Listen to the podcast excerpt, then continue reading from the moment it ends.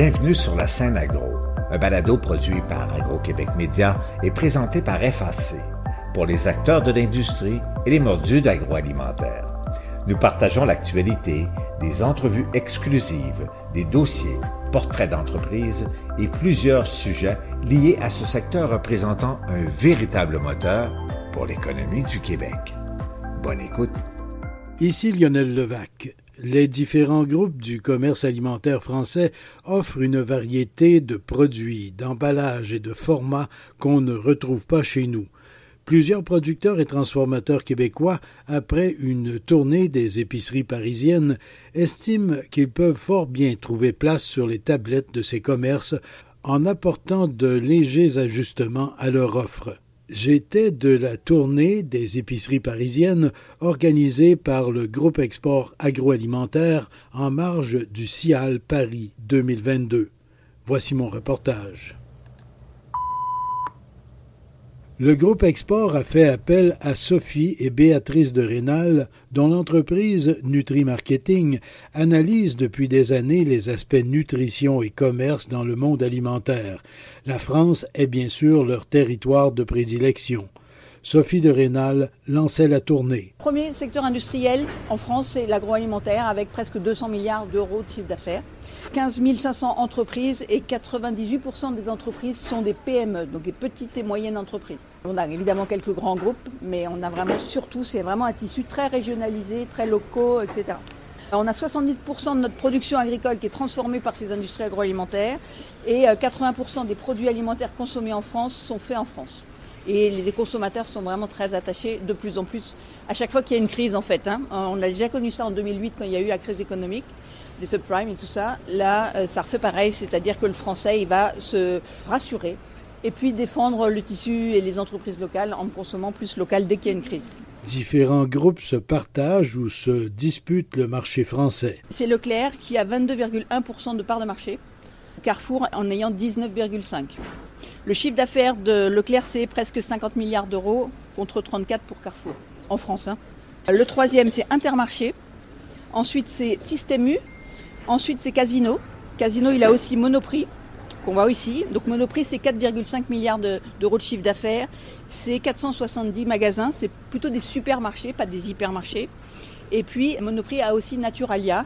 Il y en a 260 en France. Naturalia, c'est vraiment des magasins bio. Ensuite, on a Auchan. Ensuite, on a Lidl, qui a euh, à peu près maintenant 8% du marché. Lidl et Aldi montent parce que c'est des hard discount et donc euh, évidemment en ce moment tout le monde va sur le hard discount, voire sur le super hard discount avec les actions et tout ça qui arrive chez nous. Et puis, alors je vous ai quand même cité Costco qui, a fait pour son premier magasin 120 millions de chiffre d'affaires. Là, il y a un deuxième magasin qui a ouvert en région parisienne. Donc ça grandit, mais ils ont pour l'instant que deux. Mais évidemment, 120 millions pour un magasin, c'est quand même déjà bien.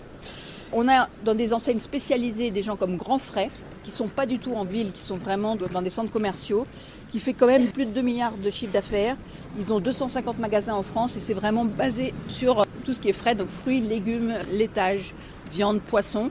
Ils ont un peu d'épicerie aussi, euh, assez haut de gamme, assez naturel, mais globalement c'est vraiment une enseigne de frais. Ensuite on a Picard qu'on va aller voir tout à l'heure, donc là vraiment spécialisé surgelé, mais Picard est en train aussi d'évoluer propose d'avoir de, manger sur place parfois. Il propose aussi maintenant de plus en plus de produits d'épicerie qui vont accompagner les surgelés. Des choses qui ne se font pas comme des fruits à coque ou des cacahuètes, etc. Enfin, et puis il y a Biocop qui a fait 1,6 milliard et qui est ben, la première enseigne en bio et qui a 703 magasins sur, sur l'ensemble. Première visite, un magasin Monoprix. Sophie et Béatrice de Rénal. Chez Monoprix, c'est vraiment oui, du haut gamme. On entre, comme vous le voyez là, l'alimentation, elle est en sous-sol. D'abord, ils veulent vendre euh, le reste. ils attirent les gens dans le magasin et puis ensuite les emmènent en sous-sol. Et on va le voir celui-là parce que c'est un des plus grands qu'on a sur Paris. Dans ce type de magasin urbain, vous avez toujours en accès euh, rapide tout ce qui est euh, daily, c'est-à-dire de quoi vous achetez un déjeuner ou un petit déjeuner, etc. Donc il y a une partie qui est juste là, vous allez voir, avec des choses euh, rapides, vente à emporter un café, un croissant, un sandwich, etc. Et après, en dessous, c'est vraiment le, supermarché un peu traditionnel avec les rayons classés comme chez vous. Ensuite, chez Carrefour, les visiteurs québécois font des constats. Bonjour, M. Gadoré de Olimega. Oliméga, les huiles de caméline, les graines de caméline euh, torréfiées, etc. Là, vous regardiez attentivement chez Carrefour ici les huiles, la présentation des huiles. Et euh, vous avez trouvé des choses quand même assez standards selon vous, là. Oui, quand même. Ils ont quand même une belle sélection. Toutes des huiles pratiquement venant d'Europe. Beaucoup de l'huile italienne, tunisienne et espagnole. Donc, c'est assez standard. Il y aurait donc de la place pour une huile comme l'huile de caméline de chez Oliméga.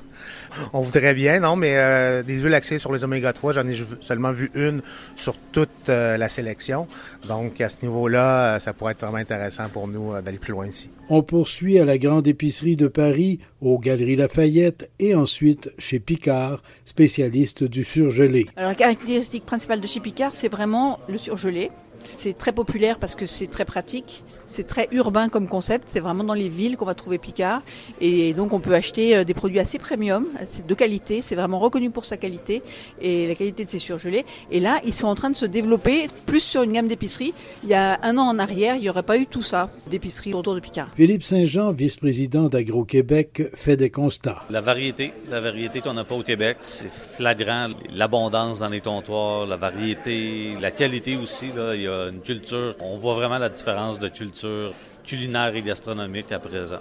Les produits sont souvent présentés de façon très différente, surtout dans les comptoirs, soit de prêt à manger ou prêt à emporter. Là. Oui, oui, on est vraiment dans une dynamique de consommation où il y a plus de fréquentation par semaine. Les clients vont venir acheter moins de quantité, mais ils vont venir plus souvent dans la semaine. Et ici, une épicerie comme Picard, ce n'est que du congelé ou à peu près. Là. C'est surprenant de voir toute la variété aussi. Il y a probablement un travail qui a été fait en amont pour briser la barrière de la perception du surgelé qui n'est pas de qualité. Visiblement, ici, il n'y a pas d'enjeu. C'est bien présenté, les prix sont intéressants. C'est une très belle offre. Donc, il y a beaucoup de leçons à tirer ici dans ce qu'on voit présentement. On entrevoit des opportunités d'affaires. Eric Waterman. Je suis vice-président agroalimentaire chez Innocentre. On est mandaté par le MAPAC pour accompagner des entreprises en transformation agroalimentaire. Et là, vous êtes de la visite avec des gens du groupe Export, de la visite d'épiceries, de restaurants à Paris. Jusqu'à maintenant, ce que vous avez vu, est-ce qu'il y a des choses qui vous ont marqué particulièrement? C'est de voir l'offre disponible dans les chaînes de distribution ici. Il y a beaucoup, beaucoup d'inspiration et d'opportunités, dans le fond, pour les entreprises au Québec. C'est plus varié qu'au Québec. Ah oui, oui, oui, oui, définitivement. Mais au fait, les Français, c'est l'art euh, culinaire, hein, ça fait partie de leur euh, très grande force. Une belle inspiration. Aussi, il y a toutes les influences euh, culturelles à Paris, de toutes sources, qui viennent augmenter l'offre alimentaire encore. Oui, effectivement, mais je trouve qu'au Québec, au Canada, on a beaucoup d'influences, je dirais même plus qu'ici. Euh, c'est pour ça que je pense qu'il y a beaucoup d'opportunités. Puis moi, je connais bien Paris, ça fait plusieurs années que je viens, et je trouve que c'est beaucoup plus diversifié que ce l'était d'une dizaine d'années.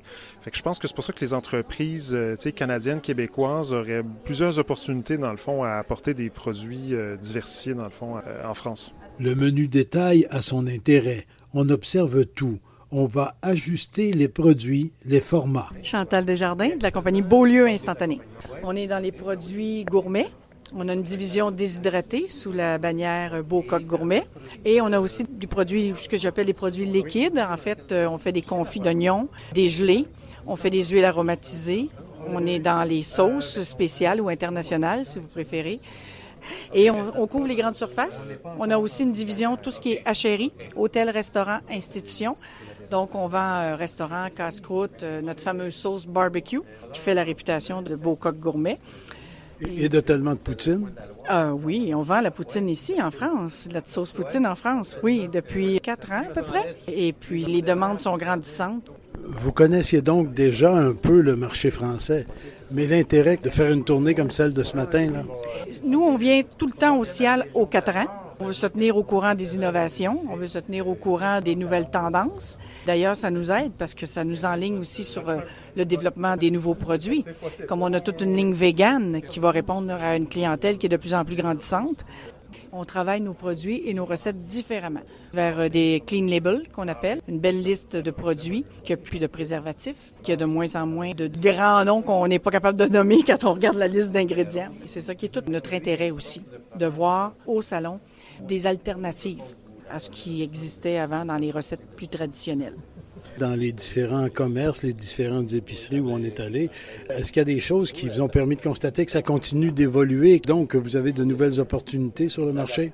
Nous, on est surpris. On a pris plusieurs euh, petits confits. On fait aussi des complices de fromage. Dans les confits, il y a des complices de fromage, donc ce que j'appelle la petite confiture pour aller avec les fromages. Et on s'est rendu compte à la lecture des listes d'ingrédients qu'ils ont plein de choses, d'additifs, préservatifs. Ça, c'est une chose que nous, on n'a pas. La deuxième chose qui nous a frappé, c'est la grosseur des pots, les formats. Nous, on est en 150 et 160, mais eux sont en bas de ça. C'est du 120, 125. Alors, on sait que si on veut attaquer un marché euh, européen, surtout français, et que les cuisines des gens ils ont une armoire toute petite comme garde-manger, comparativement à nous, les Nord-Américains, à ce moment-là, euh, je me dis, euh, on a tout avantage à développer un format spécifique pour ici. L'offre de produits de substitution pour remplacer la viande essentiellement a explosé, mais le marché français pose ses restrictions. Sophie de Rénal. Il y a eu d'abord des, il y a encore des substituts substitut de viande, substitut de lait, substitut de fromage aussi, qu'on voit arriver chez nous. C'est pas forcément un marché qui grandit beaucoup, plus la substitut de yaourt et tout ça, mais le substitut de viande, en fait, les Français l'ont pris comme euh, quelque chose pour changer, pour donner à manger à leurs enfants, mais c'est pas quelque chose auquel ils adhèrent. Par contre, effectivement, ils réduisent leur consommation de viande, ils vont en prendre moins, mais de la meilleure exactement ce qui s'est passé pour le vin chez nous. On a une consommation de vin qui est en baisse. Et puis, le chiffre d'affaires, finalement, reste pareil, voire augmente, parce qu'on en consomme moins en volume, mais on en consomme du meilleur. Donc, euh, pour la viande, c'est exactement ce qui se passe. Je ne sais pas si vous avez fait attention, à la grande épicerie, il y avait des caves de maturation de viande. Vous en trouvez maintenant même dans les supermarchés. Donc la végétalisation, en fait, c'est que les gens vont réduire leur consommation de viande et vont aller sur plus des légumineuses, des lentilles, des pois, etc., plutôt que des substituts de viande. On trouve qu'il y a beaucoup trop d'additifs dedans, pas assez euh, naturels, trop transformés, et donc euh, le marché il est à peu près à 400 millions d'euros et il stagne. Donc le végétal, euh, oui, mais pas n'importe lequel en fait. Du naturel, les Québécois en ont et du nouveau de surcroît. Mathieu Brisson. Je travaille pour la compagnie Canadian Lobster Oil, qui est une huile de homard infusée de homard, élaborée par le chef Jérôme Ferrer, qui est grand chef relais château, grand table du monde et maître cuisinier de France. Cette huile de homard, c'est nouveau, là. C'est nouveau, exactement. C'est une innovation qu'on a fait qui est justement en économie circulaire. Donc, c'est euh, éco-responsable, c'est durable. Sur le marché français, ici, éventuellement, vous aimeriez être présent? Absolument. Absolument. Donc, c'est pour ça qu'on fait la mission commerciale avec Groupe Export et euh, le gouvernement du Canada. Il y a déjà un peu de concurrence dans l'huile de homard. Absolument. Ici, sur le marché français, oui, on va en avoir. Euh, c'est une compagnie bretonne qui est Gros et Nature. Et puis après ça, bien, on va aller en Australie, il va en avoir une autre. Il y en a quelques-uns qui le font. Si vous comparez vos produits, là, le vôtre, il aurait quel avantage sur ceux-là? Mais nous, euh, notre bouteille, c'est une 375 millilitres. Les autres vont avoir des 100 millilitres, des 250. Bref, la quantité qu'on va faire pour la qualité qu'on va avoir. Après ça, nous, on utilise aussi l'huile de canola. On va avoir des produits qui sont 100% canadiens aussi, qui est éco-responsable. Donc, au niveau du prix, au niveau de la grandeur, au niveau de la, du produit qu'on va faire qui est élaboré aussi par un chef. Donc, plusieurs petites différences. Là. Des caractéristiques qui vont vous démarquer éventuellement sur le marché ici. Absolument. Merci. Ça fait plaisir. Le contexte économique, l'inflation, influe sur des catégories. Par exemple, le bio en France est en déclin. On voit aussi pour la première fois cette année le marché du bio qui régresse. Jusque-là, on avait des croissances à deux chiffres sur le bio parce que le marché recrutait des nouveaux consommateurs et puis aussi parce qu'il y avait une offre qui augmentait. Et puis là, les consommateurs, maintenant, il y a du local. Il y a d'autres labels qui sont arrivés, comme le zéro résidu de pesticides ou le haute valeur environnementale. Et les consommateurs préfèrent acheter local plutôt que bio. Alors, si c'est bio et local, c'est parfait. Mais dès qu'il y a une crise, tout le monde se retourne vers le local. Parce que ça me rassure, parce que je sais d'où ça vient, parce que c'est pas le chinois. Et puis je défends aussi les producteurs locaux. Et du coup, là, le bio, il y a moins de 10% en ce moment. Une tournée fort intéressante et utile l'organisatrice pour le groupe Export, Audrey Eve Néron. Sept magasins à travers la ville de Paris. L'objectif était de se familiariser avec les divers détaillants, de pouvoir constater c'est qui notre compétition, à quel prix c'est vendu, de quelle manière les produits sont présentés. Donc, sur les 18 entreprises qui participent à la mission commerciale, il y a une vingtaine de personnes qui se sont présentées euh, ce matin au Store Tour. Certains se sont ajoutés en cours de route, puis on a pu euh, prendre connaissance du marché français euh, ainsi. Et les gens semblaient assez satisfaits de ce qu'ils ont vu. Là. Tout à fait. On a surtout visé en fait des magasins spécialisés plutôt que de la grande distribution où en fait pour les entreprises qui participaient à la mission commerciale, il y a un petit peu plus d'opportunités. Et oui, les opportunités sont nombreuses. Martin Lavoie, président directeur général du groupe Export. Les opportunités sont variées sur le marché français. On voit qu'il y a vraiment une offre de produits qui est très variée. Par contre, quand on regarde les produits canadiens qui ont du succès ici, on se rend compte que c'est vraiment dans certaines catégories. On est vraiment étiqueté euh, produits d'érable, par exemple. Mais je pense qu'il y a d'autres types de produits qui sont à développer, euh, je pense, pour les exportateurs du Québec. Puis on a eu plein de bonnes discussions, je pense, de pistes intéressantes. il y a d'autres, euh, je pense, secteurs qu'on se doit de développer davantage au niveau du détail et non juste au niveau des intrants, par exemple, pour la fabrication de produits ici en France. Donc ça, ce que vous dites, ça veut dire du travail euh, à la fois pour le groupe Export, mais à la fois pour des fabricants alimentaires, des producteurs alimentaires de chez nous qui voudrait justement percer ici. Là. Ça se fait pas tout seul, il faut travailler. Non, mais il faut travailler, mais il faut travailler ensemble. Je pense que nous, on est là pour faciliter, pour donner les outils, pour donner les opportunités, mais le travail euh, final, ben, c'est les entreprises qui doivent le faire. Je pense qu'un salon comme le CIAL, c'est très intéressant, c'est une belle opportunité, mais il faut vraiment travailler sur les suivis dans le futur. Ici Lionel Levac. Après le terrain, les épiceries parisiennes, tous se retrouvent au Parc des Expositions de Paris, où se tient le Salon international de l'alimentation. Je vous reviens avec d'autres reportages. Au revoir. Vous avez aimé ce contenu? Suivez la scène agro pour rester à l'affût de l'actualité agroalimentaire. Merci et à bientôt.